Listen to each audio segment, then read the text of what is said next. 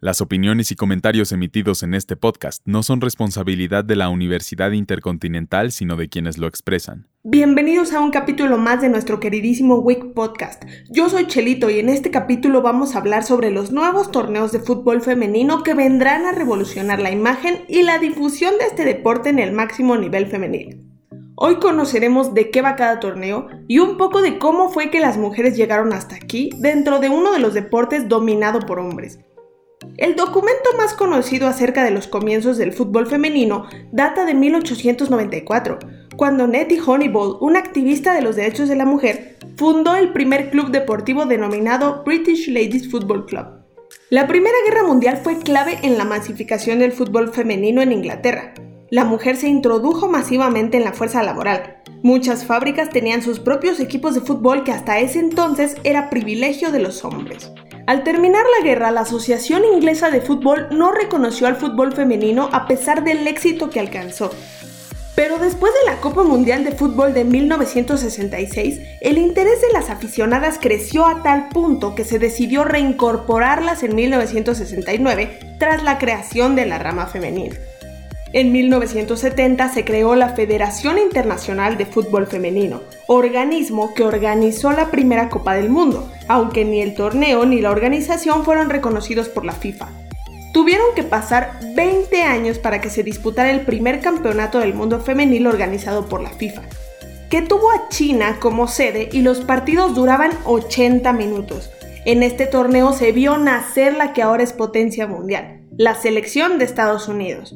Con el paso de los años creció el interés en el fútbol femenil. Varios países crearon sus propias ligas y los mundiales y justas olímpicas siguieron su curso. Estos últimos torneos han sido dominados por Estados Unidos. Megan Rapinoe, Alex Morgan, Julie Ertz y Tobin Heath son solo algunas de las figuras de la escuadra que conquistó al mundo entero, aunque desde hace un año pelean legalmente contra la Federación Estadounidense por discriminación y equidad en los salarios. El fútbol femenil está en constante avance y lucha contra corriente. Cada año se intenta idear nuevas formas de hacer crecer tanto en nivel como en difusión este deporte, que paso a paso comienza a ser aceptado por la sociedad. Es cierto que aún falta mucho para llegar a una paridad, pues ni en deportes más avanzados como el básquetbol se ha logrado disminuir la diferencia de salario. Pero poco a poco el panorama va cambiando es por eso que la CONCACAF, a través de un extenso y detallado comunicado, dio a conocer los dos nuevos torneos con los que se buscará enriquecer el mundo del fútbol femenil, la Copa Oro W y el Campeonato CONCACAF W. En nuestro continente, la rama femenil está dominada por la selección de Estados Unidos, gracias a que cuenten sus filas con grandes jugadoras como Alex Morgan, Megan Rapinoe y Carly Lloyd. Y como segunda se encuentran las canadienses, recientes campeonas de Juegos Olímpicos. Por lo que este nuevo calendario busca proporcionar más fechas de partidos oficiales para todas las selecciones nacionales senior femeninas de la región de CONCACAF y garantizar que haya una competencia de élite para exhibir el más alto nivel de fútbol internacional femenino de la Confederación.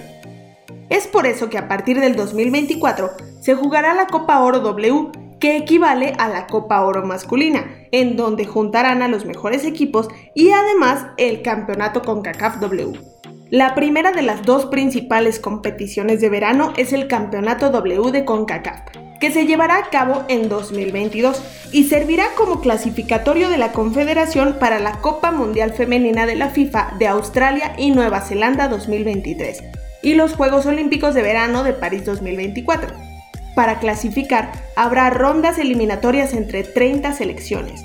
Todas las selecciones que estén en el lugar 3 o menor del ranking FIFA participarán en el torneo, ya que Estados Unidos y Canadá ya tienen su pase directo. Las 30 selecciones se dividirán en 6 grupos de 5 equipos, jugarán 2 partidos en casa y 2 de visitante, y el mejor equipo de cada grupo logrará clasificar al campeonato con CACAF W.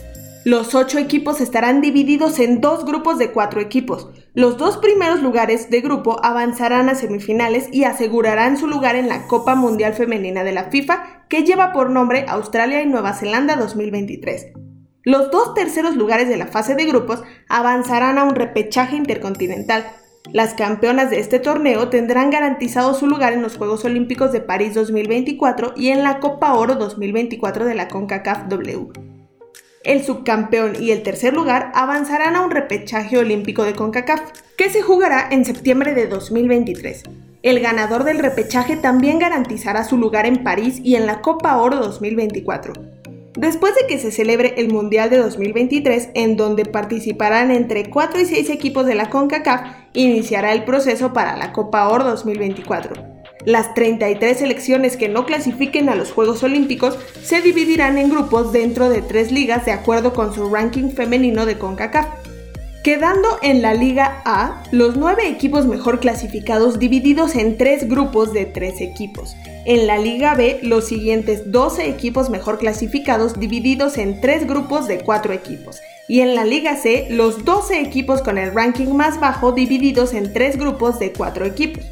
Después de la fase de grupos, los primeros lugares de cada uno de los grupos de la Liga A se clasificarán para la fase de grupos de la Copa Oro. Los segundos lugares de cada uno de los grupos de la Liga A y los primeros lugares de cada uno de los grupos de la Liga B avanzarán a un repechaje programado para abril de 2023. Ya establecidos los equipos que jugarán, dará inicio el torneo. En total serán 12 las selecciones y estarán divididas en tres grupos.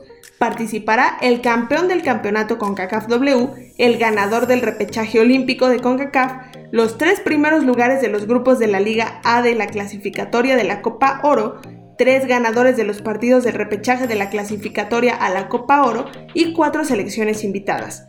Para determinar quiénes clasifican, se organizará otro certamen que habilitará la participación. Este se llamará Road to Gold Cup W y se disputará luego del Mundial 2023, el cual dará un total de seis competidoras más. Después de la fase de grupos, los primeros y segundos y los dos mejores terceros se clasificarán para la fase de eliminatoria. La final de la Copa Oro de la CONCACAF W será el cierre perfecto de un ciclo de cuatro años en el que los equipos de la región habrán competido un mínimo de 195 partidos oficiales, lo que representa un aumento del 118% en comparación con el ciclo actual. La creación de estos torneos representa no solo la grandeza de las jugadoras, sino el éxito de las mujeres, desde las que jugaban en las fábricas hasta las que ahora pueden entrenar y llamarse profesionales. Aún así, la lucha continúa. Faltan oportunidades en muchísimos países, igualdad de sueldos y que desaparezcan actitudes como el machismo en la cancha o en las tribunas. Por lo que para cerrar este capítulo, los invito a apoyar al fútbol femenino. Muchas gracias por escuchar este capítulo. Les recordamos que esto es un proyecto institucional de la Universidad Intercontinental por parte de la Licenciatura en Comunicación Digital.